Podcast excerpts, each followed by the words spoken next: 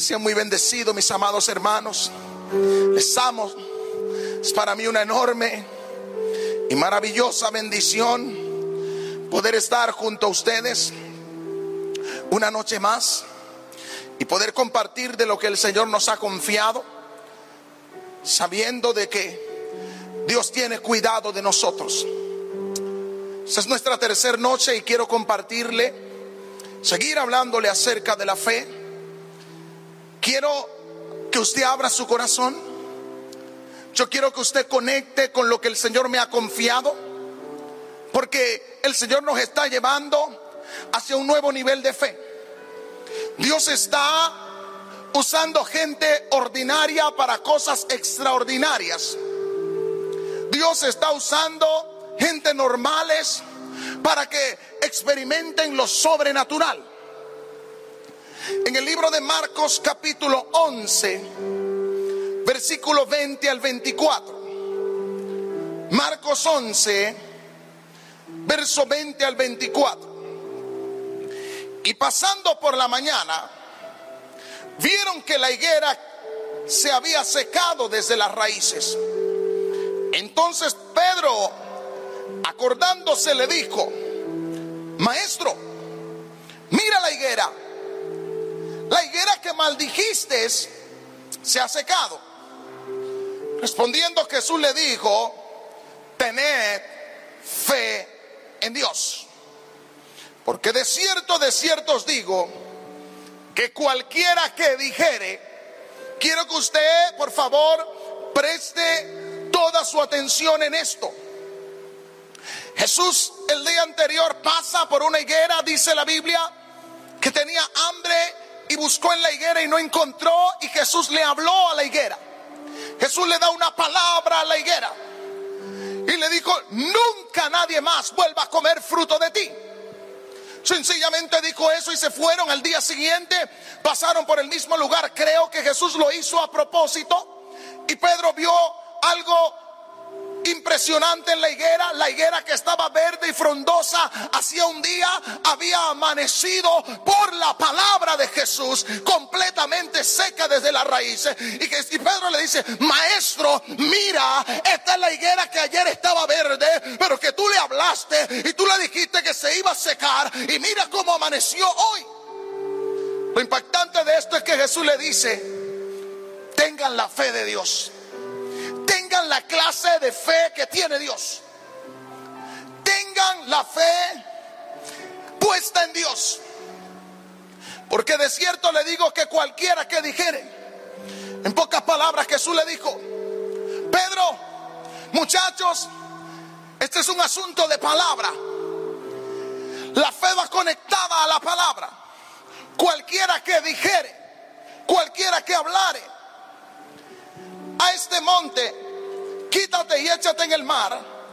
Pero entiendan algo, la palabra sin fe está muerta. Por ende es más que decir, es creer en su corazón y no dudar en su corazón, sino que creyere que será hecho lo que dice, lo que diga, le será hecho. Por tanto os digo que todo lo que pidieres orando. Yo no sé si hay alguien en casa que ora. Mi Biblia dice, mi Jesús dice, por tanto, que todo lo que pidieres orando, no dice si es mi voluntad o no es mi voluntad. Yo lo que leo aquí es que la Biblia dice, todo lo que pidieres orando, creed que lo recibiréis y os vendrá. Jesús está diciendo, cuando tú te metas a orar, ve con la seguridad, ve con la certeza de que lo que vas a pedir, sea lo que sea que vas a pedir, lo vas a recibir. Y cuando tú crees que lo vas a recibir, tu fe lo trae. Yo ayer le dije que la fe es un imán que atrae las cosas. Jesús le dijo, cuando entras a orar, si tú crees que lo que vas a pedir lo vas a tener, tengo noticias para ti. De esa oración no sale sin eso. De esa oración no sale sin esa respuesta. Porque entraste creyendo que era tuyo. Porque entraste diciendo, la fe es un asunto de ahora. Y yo ahora que oro lo tomo. Yo ahora que, que oro lo, lo agarro para mí. Por eso Hebreo 11.3 dice, por la fe entendemos Por la fe entendemos haber sido constituido el universo por la palabra, por la palabra, de modo que lo que se ve, de modo que lo que yo palpo, de modo que lo que experimento en el mundo natural fue hecho de lo que no se veía. Mi tema en esta noche es fe, la materia prima que materializa la palabra. Repito, fe, la materia prima que materializa la palabra. Si volvemos a revisar este verso de Hebreos 11:3, dice el escritor de Hebreos, por la fe entendemos haber sido constituido el universo por la palabra. De modo que lo que se ve, de modo que lo que yo palpo, de modo que lo que yo experimento fue hecho de lo que no se veía. Llama poderosamente mi atención la combinación de palabra y fe. Y el escritor dice que lo que tú ves fue hecho de donde tú no lo veías o de lo que tú no veías. Pero cuando yo reviso la Biblia, la Biblia dice que la fe viene por el oír y el oír la palabra de Dios. ¿Y cuántas veces hemos escuchado eso? Lo recitamos, lo declaramos, pero no lo entendemos. El Señor me ministraba algo muy poderoso hace unos instantes acerca de este verso de que la fe viene por el oír y tal vez uno de estos días de la semana le hable acerca de eso. La fe viene por el oír la palabra, cierto es. Pero los milagros vienen por el creer la palabra. Cuando yo oigo la palabra, la palabra me trae fe. Pero cuando yo creo la palabra, mi fe me trae el milagro. De la palabra de Dios sale toda la creación. ¿Qué es lo que no se ve? La palabra. Yo le estoy hablando y usted no está viendo. Pero lo que yo le estoy diciendo le está trayendo a usted fe. Lo que yo le estoy hablando le está abriendo el lente de la fe a usted. Usted no está viendo eso, pero lo que yo estoy hablando está creando cosas, está trayendo cosas. Y usted va a empezar a experimentar milagros. ¿Por qué? Porque lo que se ve, lo que usted va a empezar a ver a partir de esta semana, fue hecho de lo que no se veía. ¿Qué cosa? La palabra que usted no podía ver. Lo que yo estoy hablando usted no lo podía ver. Pero eso está creando, eso está formando, eso está edificando, eso está levantando cosas que ahora tal vez usted no está viendo que eventualmente usted la va a empezar a ver. ¿Por qué? Porque están siendo hechas de lo que usted no puede ver. Es la palabra. Cuando Dios nos da una palabra, nos está dando la materia prima para que las cosas sucedan. Yo no sé si alguna vez usted ha tenido una palabra de Dios y es poderoso ver a la gente, yo lo recibo, eso es mío, aleluya, gloria a Dios. Pero pasa el tiempo y yo veo que lo que la gente dijo que recibía no se materializa. La palabra es la materia prima para que las cosas sucedan. Pero la fe es la materia prima que materializa la palabra. Es decir, la fe es lo que trae la palabra del mundo invisible al mundo visible. Hay dos cosas que tienen que ocurrir para que las cosas vengan a existencia. Dos cosas tienen que ocurrir. Y yo quiero que usted fije esto en su corazón. Primero, tiene que haber una palabra de Dios. Y segundo, tiene que haber alguien que crea esa palabra de Dios. My God, te lo voy a volver a repetir. Dije que hay dos cosas. Siempre hay dos cosas que tienen que ocurrir para que las cosas vengan a existencia. Lo primero, tiene que haber una palabra de Dios. Y lo segundo, tiene que haber alguien que crea esa palabra de Dios. Puede haber palabra. En alguien puede haber palabra y vemos gente que predica hermoso, tiene palabra hermosa, una retórica tremenda, una hermenéutica, una, una homilética perfecta. Tienen palabra de Dios, pero no tienen fe, por eso no pueden verla. Tiene que haber una combinación entre tener una palabra de Dios y creer esa palabra de Dios para que usted empiece a experimentar lo sobrenatural de esto. Al menos que haya esta combinación. ¿Cuánta gente yo tengo esta palabra? Pero mi pregunta no es yo tengo esta, tienes esta palabra, tienes el 50%. El otro 50% es, ¿crees esa palabra que tú tienes? ¿Crees esa palabra que se desató sobre ti? Solo cuando combino la palabra que yo tengo, la palabra que Dios dijo, con la fe que le pongo a esa palabra, materializo eso, traigo eso de donde no se ve y empiezo a experimentarlo, empiezo a tenerlo, empiezo a caminar en ello. Lo que Dios dice, si alguien tiene fe, lo va a ver la Biblia está llena de promesas. Llevamos cuántos años predicando y nos emocionamos y, algunos predicadores estamos que estallamos porque queremos que la palabra se le meta dentro a la gente y la gente está como que si nada está pasando, como que de qué me está hablando, como que la palabra le está pasando por encima y nosotros estamos aquí dándole con todo para que esa palabra le entre. No es que tanta palabra tú recibas, es que tanta palabra tú crees. No es que tanta palabra tú leas, sino es que tanta palabra tú vivas.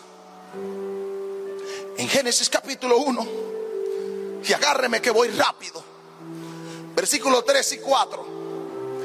Y dijo Dios, y dijo Dios, sea la luz, y fue la luz. Eso no ocurrió porque Él era Dios. Eso ocurrió porque Dios sabía que para traer algo a existencia tenía que haber la composición de dos elementos. Número uno, una palabra de Dios. Y dijo Dios. ¿Qué dijo Dios? Sea la luz. Lo segundo, lo que Dios dijo, lo creyó. Por la fe entendemos haber sido constituido el universo por la palabra de Dios. Lo que yo te estoy diciendo, yo lo creo. Por eso lo veo materializado. Por eso veo gente cambiando. Por eso veo gente recibiendo esta palabra. Por eso veo gente que su vida está siendo transformada. Porque lo que yo digo, yo lo creo. ¿Por qué? Porque solo lo que yo diga de parte de Dios y yo lo crea, lo voy a ver. Y dijo Dios, sea la luz. Y fue la luz. Y después dice mi Biblia, y vio Dios. Al menos que tú tengas una palabra y que tú creas esa palabra, no podrás ver nada. Hay que combinar estos dos factores. Es vital, es indispensable la combinación de estos dos factores. La palabra y la fe en lo que Dios dijo. Y vio Dios que la luz era buena. La fe hace que la palabra produzca donde es desatada. Pastores, predicadores, queremos tener resultados.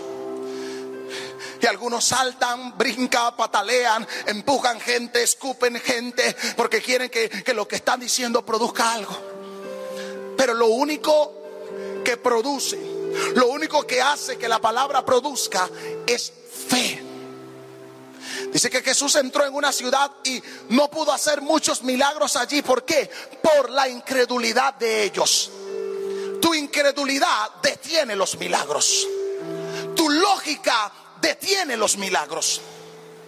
En Génesis 1, 11 y 12 dice, después de esto, dijo Dios, después que Dios hizo la creación, Dios dijo, ahora esta misma palabra a que dio existencia trae poder multiplicador, trae poder reproductivo. Y dijo Dios, produzca la tierra. Predicador, cuando tú estás hablando, los corazones son tierra. La palabra que tú estás dando para que la gente la reciba es una tierra que tú le estás diciendo produce, produce. Puede ser la tierra, el corazón más estéril, puede ser la vida más estéril, puede ser el cuerpo más enfermo, pero cuando tú sacas una palabra que Dios dijo y tú crees esa palabra, esa vida empieza a producir. Hemos encontrado gente que ha llegado con la vida destrozada, pero una palabra le dice, vas a producir y esa persona empieza a producir, vas a florecer y esa persona empieza a florecer. Y Dios dijo, produzca la tierra hierba verde, hierba que dé semilla. Me gusta esto. Porque cuando una palabra de Dios va cargada de fe, no solo produce para comer, sino produce para sembrarse en otros.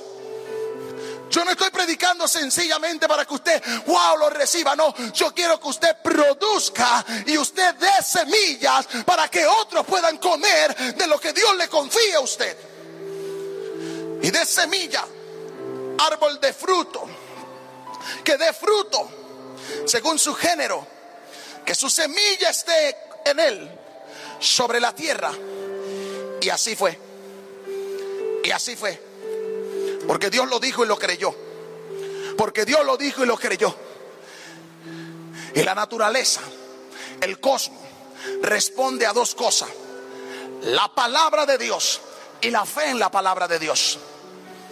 Cuando yo tengo una palabra de Dios, cuando yo digo una palabra de Dios, cuando estamos orando por un enfermo, cuando estamos orando por alguien, yo digo la palabra de Dios.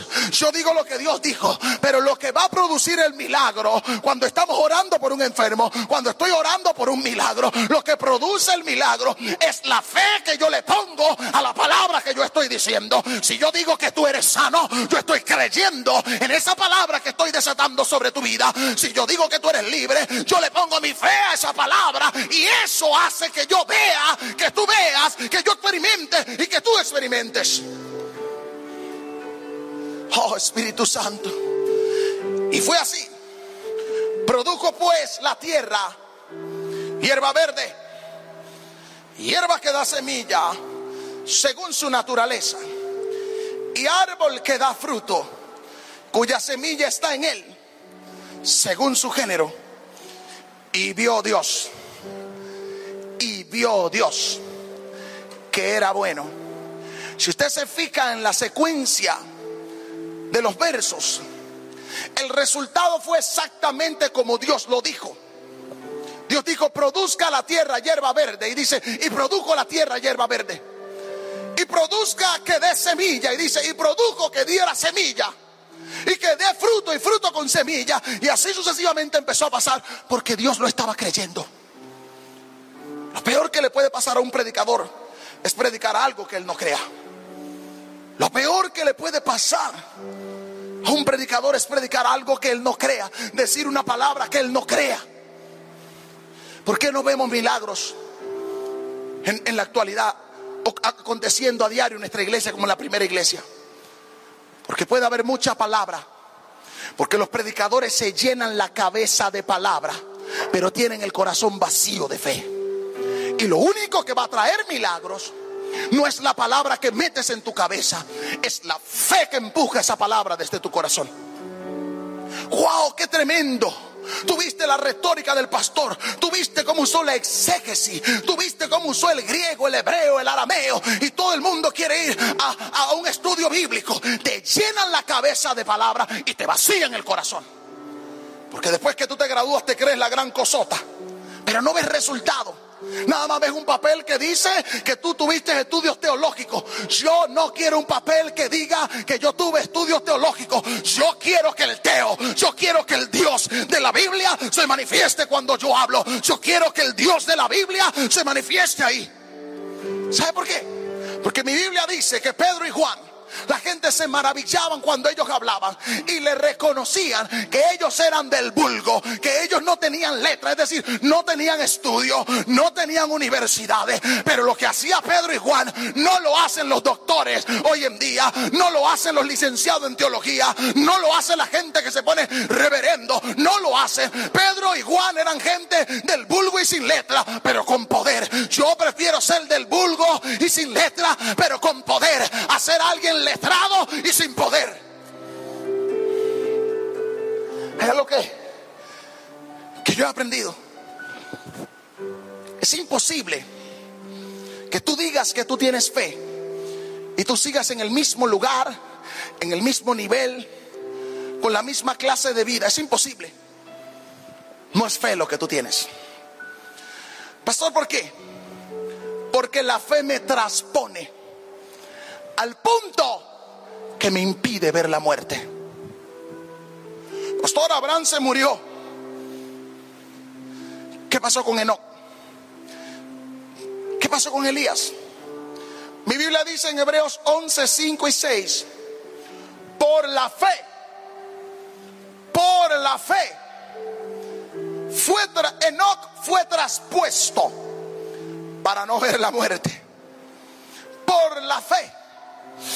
Por la fe. Enoch fue traspuesto, fue llevado a otra dimensión, fue llevado a otro nivel, fue llevado a otra esfera, la cual la muerte no lo pudo alcanzar la cual la sentencia que Dios había dado en el tiempo de Noé no pudo agarrar a Enoch, porque no creyó y creyó tanto que la muerte dijo, yo no puedo tener derecho legal sobre alguien que tiene esta clase de fe en Dios. Yo no lo puedo tocar, yo no lo puedo enfermar, yo no lo puedo arruinar, yo no lo puedo atribular, porque tiene tanta fe que se parece a Dios, tiene tanta fe que cuando lo veo veo a Dios, tiene tanta fe que cuando me acerco a él huele a Dios. Yo no lo puedo tocar. Entonces dice mi Biblia que no caminó con Dios y Dios lo traspuso porque Dios le agradó la fe de no. Porque Dios vio como no creía. Creía como un loco. Lo que Dios le decía no lo dudaba, no lo analizaba. Creía. Dios está buscando gente como no para que sean traspuestos en este tiempo. Y no fue hallado porque lo traspuso Dios. Y antes de que fuese traspuesto, tuvo testimonio de haber agradado a Dios. Ah, ¿qué dice Hebreos? Pero sin fe es imposible agradar a Dios. Ok. Lo único que agrada a Dios es tu fe.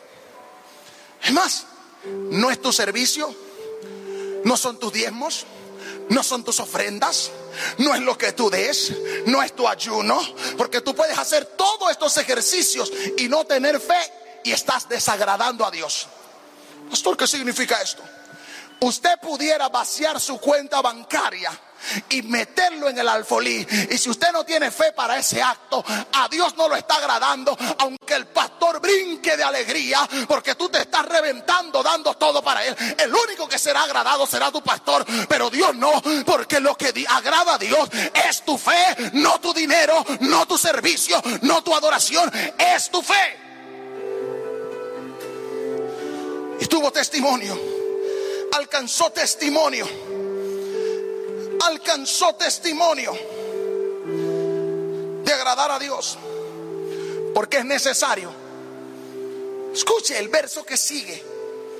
Porque es necesario que el que se acerca a Dios, y lo dije lo digo y lo sigo repitiendo y no me incomoda volver a usar los mismos versos porque cada vez que lo digo, cada vez que lo leo, cada vez que lo escudriño, encuentro algo poderoso, encuentro algo sobrenatural. Porque sin fe, porque sin fe ahí está la respuesta. Porque no halló testimonio de haber agradado a Dios. Porque sin fe es imposible agradar a Dios. Porque es necesario, porque es vital que el que busca a Dios, que el que se rinde a Dios, el que sirve a Dios crea que Dios está ahí, crea que Dios existe, crea que Dios es real. Y no solo eso, crea que Dios le va a responder, crea que Dios le va a bendecir, crea que Dios le va a contestar. Segunda cosa que he aprendido de la fe. La fe afecta tu estilo de vida. No me diga a mí que usted es un hombre de fe o una mujer de fe y su estilo de vida no ha cambiado. Usted no tiene fe. Usted no es alguien de fe. Usted puede ser un simpatizante. Usted puede ser inclusive un religioso. Pero usted no tiene fe. Porque la fe cambia trascendentalmente nuestro estilo de vida. Pastor, ¿por qué? Allá en el libro de Génesis capítulo 6, Dios se le presenta a un hombre llamado Noé, un hombre que no era pescador, un hombre que no era carpintero, y Dios le da una asignación que cambia su profesión por la asignación. Y aquí estoy tocando los estudiados, los letrados, los que no creen que Dios pueda hacer eso. Dijo pues Dios a Noé, he decidido el fin de todo ser, porque la tierra está llena de violencia a causa de ellos. Y aquí que yo los destruiré con la tierra. Hazte un arca de madera de gofer. Harás aposento en el arca y la calafatearás con brea por dentro y por fuera. Capítulo 7, versos 5 y 6. E hizo Noé conforme a todo lo que le mandó Jehová. Era Noé de 600 años.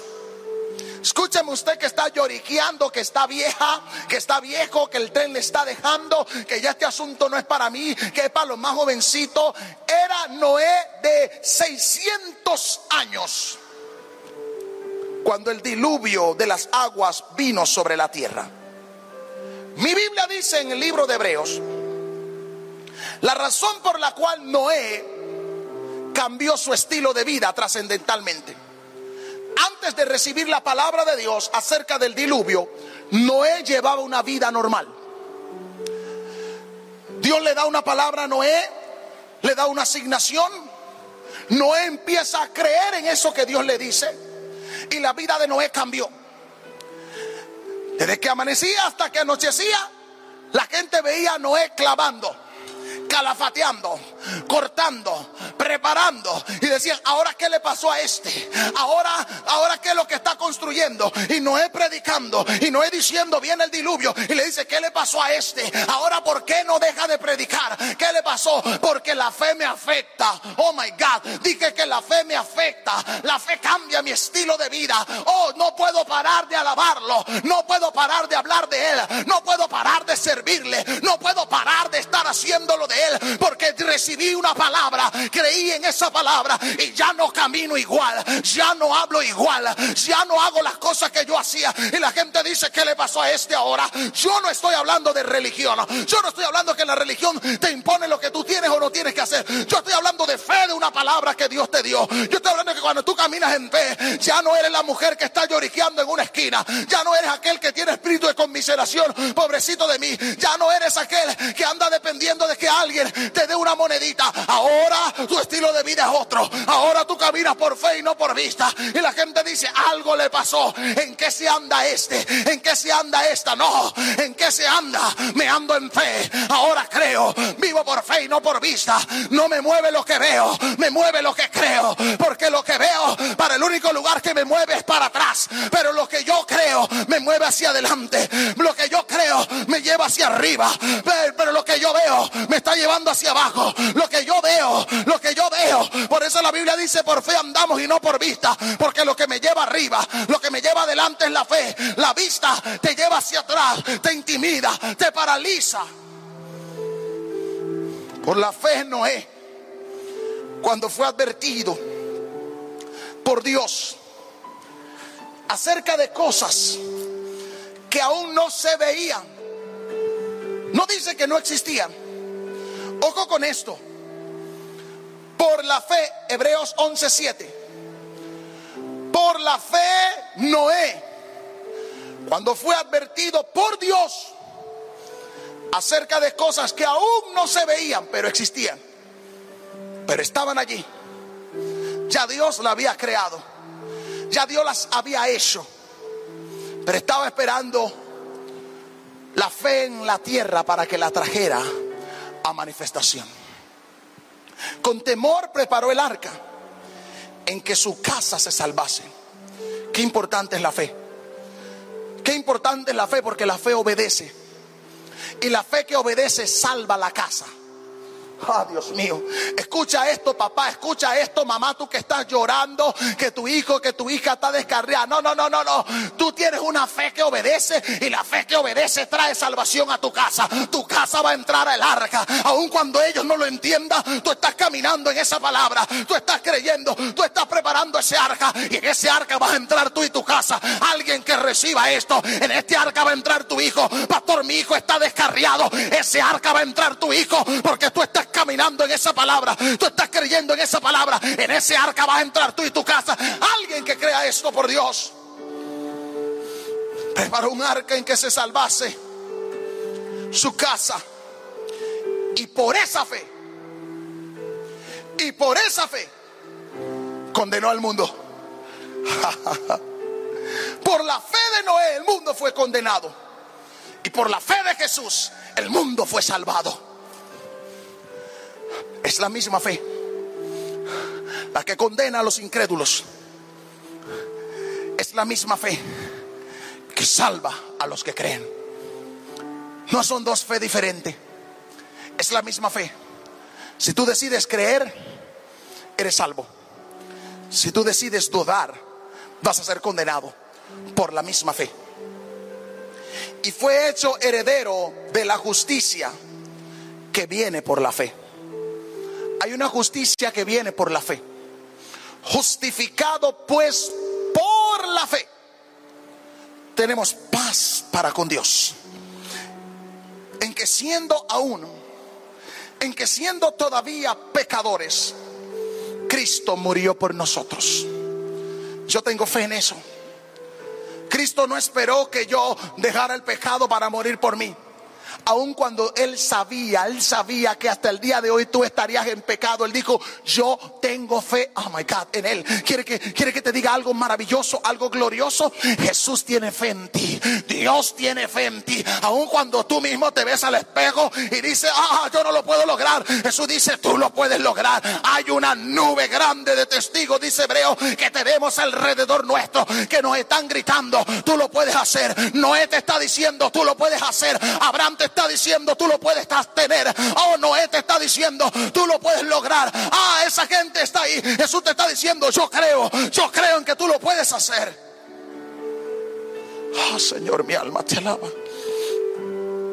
Mi alma te alaba, Señor. La oración que Dios responde es la que tiene fe que Dios lo oye. Seamos honestos. ¿Cuántos de nosotros nos hemos frustrado?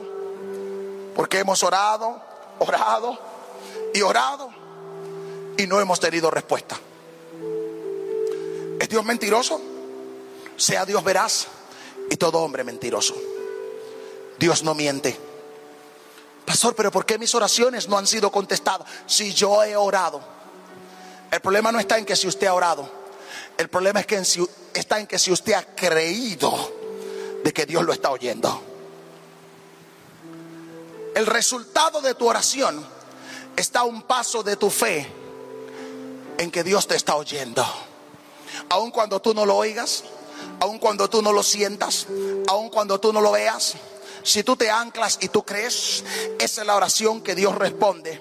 Marcos 11:24, por tanto os digo, que todo lo que pidieres, que todo lo que pidieres orando, creed que lo recibiréis y os vendrá. Qué maravilloso.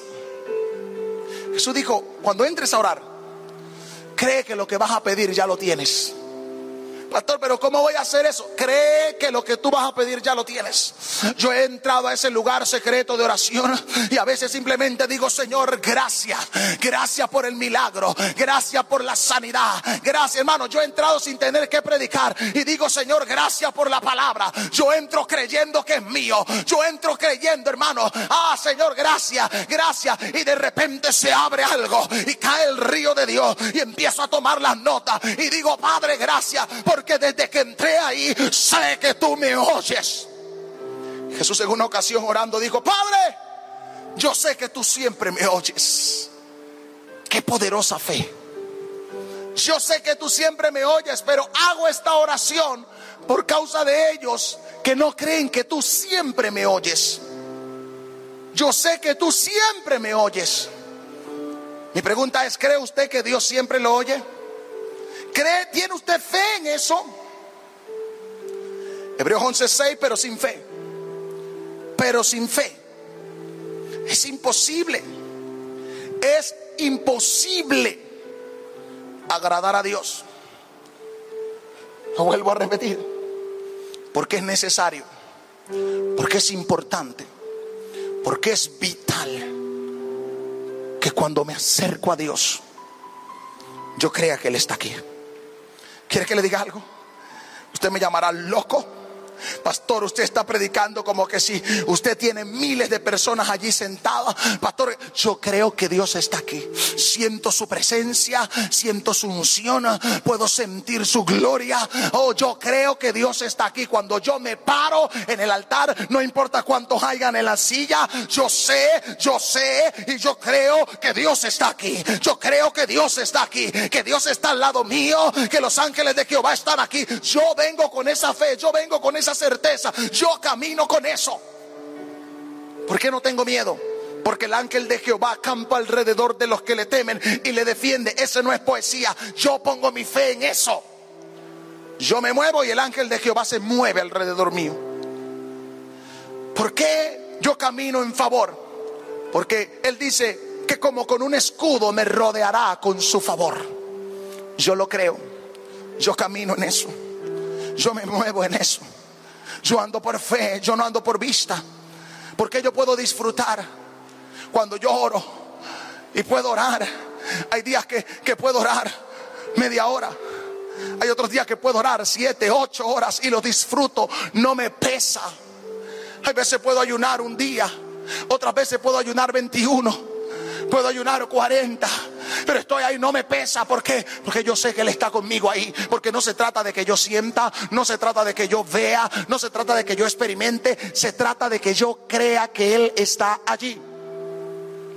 Hace unos días revisaba una lista de oración que yo hice en el 2017 y me di cuenta maravillosamente que todos los puntos que puse allí, todos sin faltar uno de ellos, el Señor los respondió. Y el Señor me decía, ¿por qué crees que se tardó tanto tiempo para ti esto? Porque sí lo orabas, sí, siempre lo orabas, pero nunca creías que yo lo oía. Le estoy abriendo mi corazón. ¿Cuántas veces hemos orado? Y no creemos que Dios nos oye. Y esa es la razón por la cual impedimos que Él nos responda. Porque si yo no creo que Dios me oye, yo tengo duda de que Él esté ahí. Porque si yo sé que Él está ahí, Dios no es sordo. He aquí que en los oídos de Jehová no se han agravado, no se han agravado, ni su mano se ha cortado. Yo tengo fe en eso. Él oye y oye bien. Él oye, aunque usted hable bajito, Él oye. Porque Él oye tu corazón. Él oye tu corazón. Porque Él está ahí oyendo los latidos de tu corazón. Entonces cuando el Señor me dice, es que tú tardaste en creer que yo estaba oyendo esa oración. No fue sino hasta que tú empezaste a creer que yo la oía, que me permitiste responderla. De ese momento, mi forma de orar cambió. Y digo, a ver Señor, gracias porque estás aquí. Con la primera seguridad que yo voy cuando oro es de que Él está ahí. Segundo, sé de que me está escuchando. No dudo de que Él me está escuchando. Tal vez me diga, sí, no, espera, no es el tiempo. O tal vez no me diga nada, pero me está escuchando. ¿Me está escuchando? Y si me está escuchando, me va a recompensar mi búsqueda. Va a responder a mi oración porque Él dice, clama a mí y yo te voy a responder. ¿Cómo me invitas, Señor, a que yo clame a ti si tú no me oyes? Si tú dices, Señor, que tú me vas a responder, es porque tú me estás oyendo.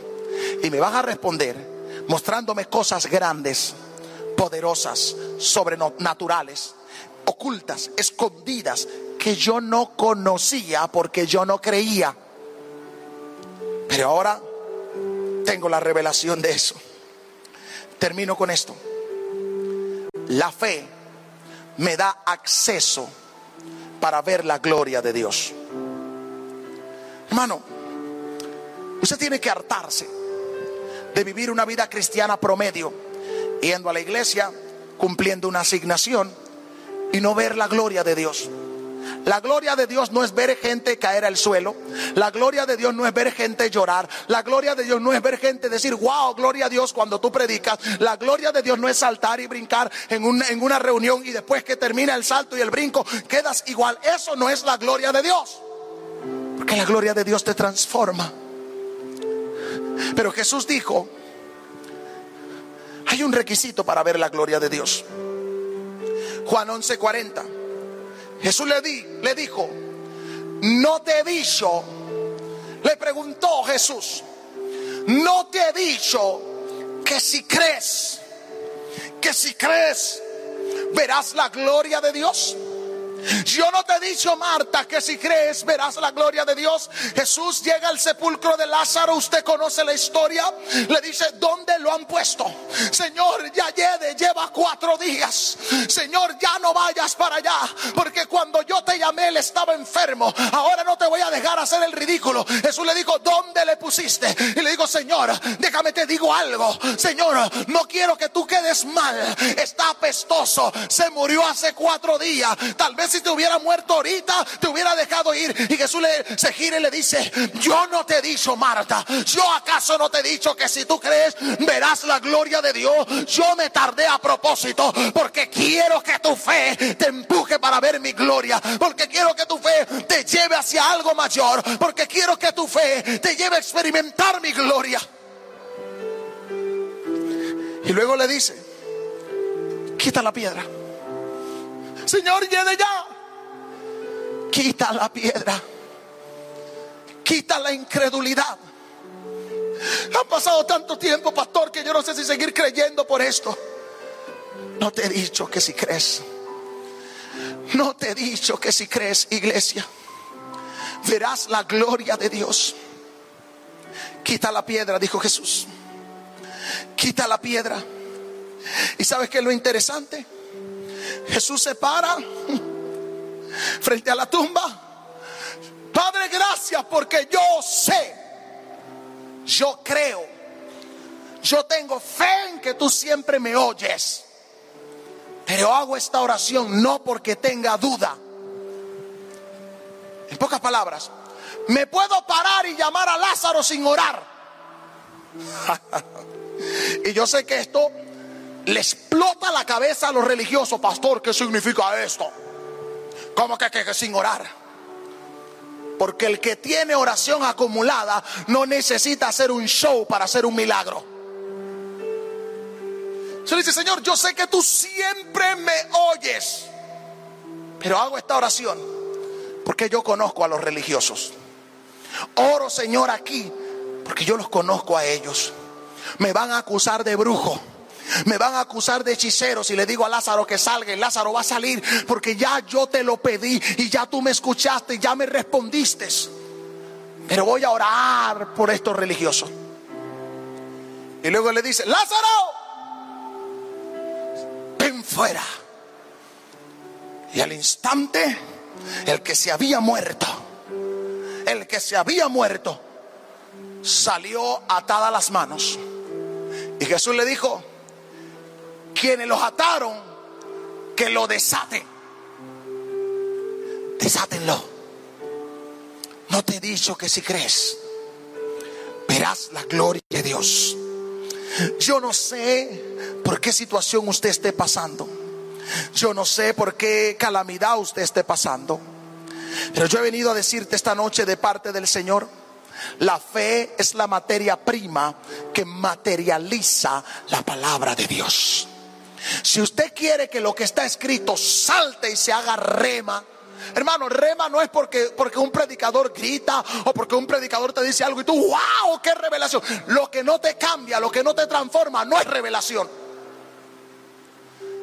Revelación es cuando eso te produce transformación. Cuando eso te mete fe y te lleva a caminar en fe. No te he dicho que si crees. No te he dicho que si crees. No te he dicho que si crees verás la gloria de Dios. Dios le está diciendo esto a alguien en esta noche. Mujer, no te he dicho que si crees verás la gloria de Dios, que haces llorando, que haces tirando la toalla. Mujer, yo no te he dicho que si tú crees, toma tu fe de donde la tiraste, recoge tu fe de donde la tiraste, ponte a creer para que veas la gloria de Dios. Yo vine aquí para que veas la gloria de Dios. Agarra tu fe, porque solo el que cree va a poder ver la gloria de Dios. Por eso es que hay algunos en la reunión que están secos, muertos. Mientras que otros están siendo liberados, bendecidos, eh, eh, empoderados. Porque es de acuerdo a la fe que tú tienes en la palabra que tú oyes. Son los resultados que vas a tener en tu vida. Padre, gracias Señor por esta noche. Señor, gracias por mis hermanos, Señor. Padre, gracias Señor por tu bondad, por tu amor, por tu misericordia, oh Dios. Yo oro en este instante, oh Dios, por los enfermos, oh Dios. Señor, tú los conoces, Padre. Tú sabes por lo que ellos están atravesando, Señor.